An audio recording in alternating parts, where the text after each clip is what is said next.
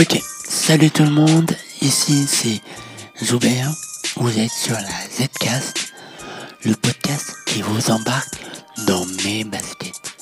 Je vous invite à prendre place pour écouter l'épisode du jour. Alors, c'est parti. L'épisode du jour, ce sera les réseaux sociaux sont-ils accessibles Ou alors l'accessibilité des réseaux sociaux? Qu'est-ce que c'est? Comment ça marche On en parle. Alors aujourd'hui, je suis accompagné de Zugan qui va venir nous en parler un petit peu plus. Et juste après, nous donnons la parole à nos invités. Alors, première question, Zugan. On parle de quoi? Les réseaux sociaux, qu'est-ce que c'est? Bonjour à tous. Alors les réseaux sociaux, bah, tout le monde euh, les utilise. Hein. Alors euh, je peux pas dire sans le savoir, on les utilise tous, hein, que ce soit Clubhouse ou euh, Twitter ou Facebook ou, d'autres, hein, ou LinkedIn. C'est c'est une plateforme qui permet de collaborer, d'échanger avec plusieurs personnes. Alors, quels sont les enjeux des réseaux sociaux? Les enjeux des réseaux sociaux, c'est bah, de partager, de se créer un réseau et euh, bien sûr bah, d'échanger, de, faire des connaissances, des rencontres. De communiquer de manière sociale, même amicale, voire professionnelle, de partager un message, une information. On est d'accord là-dessus? Oui, oui, totalement. Ok. Si on, devait parler un peu les cas d'usage, donc les cas d'usage des réseaux sociaux, c'est voilà, aujourd'hui on veut communiquer sur un produit, sur un service, sur une application, ou même sur nos vacances, ou nos lieux préférés. On choisit un réseau, ou voire plusieurs réseaux. On prépare un petit texte, une belle image, ou alors un bel audio, ou une belle vidéo et on va poster tout ça tout en choisissant les bons hashtags, euh, les bons mots. Nous allons poster pour toucher le plus de personnes possible, pour faire, pour montrer notre, message. Malheureusement, il faut aussi qu'on parle d'accessibilité. Malheureusement, la plupart des posts qui sont postés aujourd'hui ne sont pas accessibles. Mais ce qui est parent, c'est que les plateformes commencent à l'être, mais pas les posts. Ça veut dire quoi? C'est-à-dire que aujourd'hui, si nous prenons Instagram, LinkedIn, Twitter, Facebook, YouTube, ils ont des outils qui permettent de rendre accessibles les contenus qui sont postés par les utilisateurs. Mais le problème, c'est que les utilisateurs ne les utilisent pas. Donc, ce qu'ils postent ne sont pas accessibles. Mais, parfois, c'est aussi les, les outils, ces réseaux sociaux, qui modifient, changent dans leur mise à jour et qui apportent aussi des problèmes d'accessibilité. Quand je parle d'accessibilité, c'est quoi? Qu'est-ce que, qu'est-ce que ça veut dire l'accessibilité sur le Zugan, sur les réseaux, sur, sur le numérique, sur le web? Dis-nous un petit peu plus. Bah déjà, l'accessibilité numérique, c'est en gros la capacité à ce qu'un produit ou un service soit utilisable par tous et par toute personne, quelle que soit son ethnie, sa culture, son, son matériel, son, bah, la technologie qu'il utilise, donc une enfin, un smartphone 3G, 4G, 5G, une fibre, de la DSL, euh, ou peut-être encore du 56K, bon ça n'existe plus, mais, mais voilà, euh, une mauvaise qualité d'écran, tout ça, quoi qu'il en soit, c'est la possibilité d'accéder à un contenu. Euh, comment dire, un contenu non seulement par rapport au matériel, au, service, mais aussi euh, en, répondant à des standards, euh, des standards d'accessibilité pour que tout le contenu soit utilisable par tous et consultable. D'accord, d'accord. Et concrètement, qu'est-ce que c'est? Ça veut dire que pour pouvoir rendre accessibles, ces, ces contenus, d'abord, il faut que je vous explique qu'est-ce que c'est, qu'est-ce que c'est? Et comment ça marche?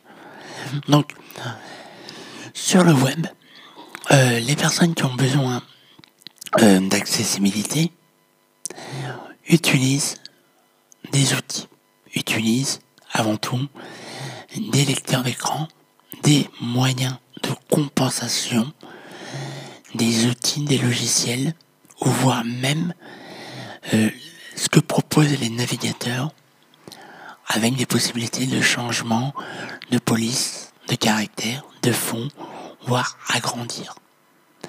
Ces outils-là vont automatiquement lire votre page, lire le site, lire l'application pour pouvoir décortiquer par rapport à des informations qu'il y a dans le code HTML une manière de retraduire pour tous les utilisateurs qui utilisent ces outils. Ça veut dire que quand vous postez une photo, vous allez avoir le lecteur d'écran qui peut être VoiceOver pour les produits Apple, mais qui peut être JAWS ou NVDA pour les produits Windows ou Linux. Ces outils vont lire votre photo, mais si la photo n'a pas de description, bah, ils vont simplement lire le mot image.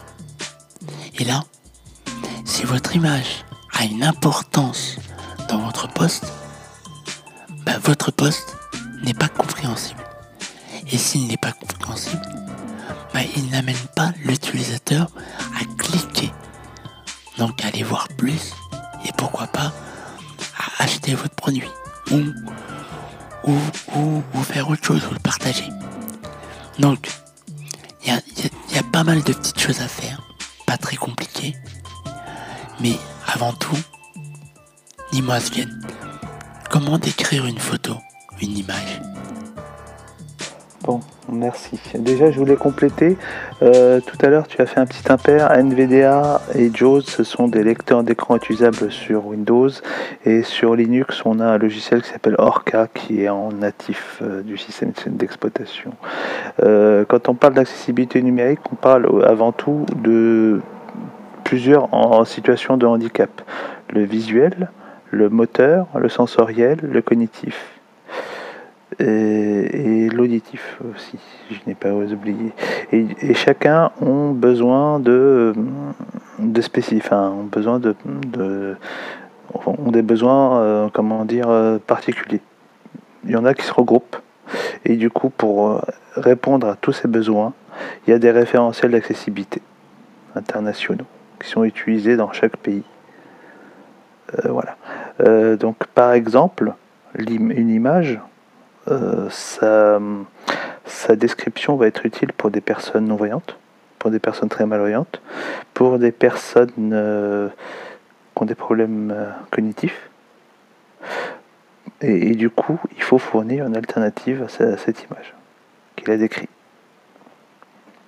en utilisant les bons éléments sémantiques HTML. En l'occurrence, euh, dans une balise image, IMG, on a un attribut alt, ALT, qui permet de, spécifier la description de l'image.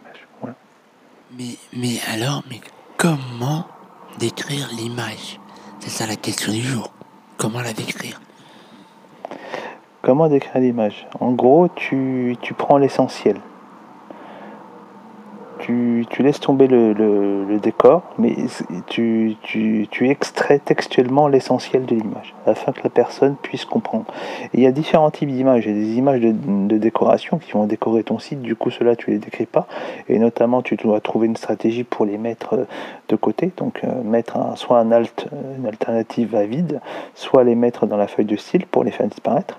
Tu as des images qui contiennent du texte, dans ce cas-là, tu dois mettre euh, la totalité du texte. Donc si c'est un GIF animé avec euh, deux images qui contiennent pour chaque image un texte, tu mets, tu dois mettre la totalité des, deux textes, des deux images. Euh, pour des images, comment dire, pour des graphiques, tu dois décrire le graphique. sans dire ça c'est un histogramme, il y a, y a colonne de janvier, on est à 38. Enfin, essayer de, décrire de telle façon à ce que ça soit, que ça soit lisible compréhensible. Au pire, si c'est un graphique complexe, associer un lien derrière qui va pointer sur une page dédiée ou sur un tableau décrivant la totalité du graphique. Et après, on a d'autres images euh, qui pourraient apporter du, qui apportent du sens euh, à un article, à un contenu, à un poste. Et du coup, là, il faut essayer d'être, euh, de, juste d'extraire la substance, enfin, ce qui est intéressant dans, l'image. D'accord. Ensuite, il faut savoir que sur toutes les plateformes, il y a la possibilité de rajouter cette information. Et cette information n'est pas compliquée à rajouter. Par exemple, nous pouvons prendre Twitter, LinkedIn, Instagram. Il y a la possibilité, tout en bas quand vous créez votre poste, de rajouter la description. Alors vous allez me dire, oui, mais nous utilisons des, des outils qui permettent de programmer nos postes. Malheureusement, ces outils ne proposent pas cette alternative. J'en ai essayé plein et elles ne proposent pas. J'ai essayé les outils gratuits, je précise, ceux qui vous proposent une période d'essai pour les tester.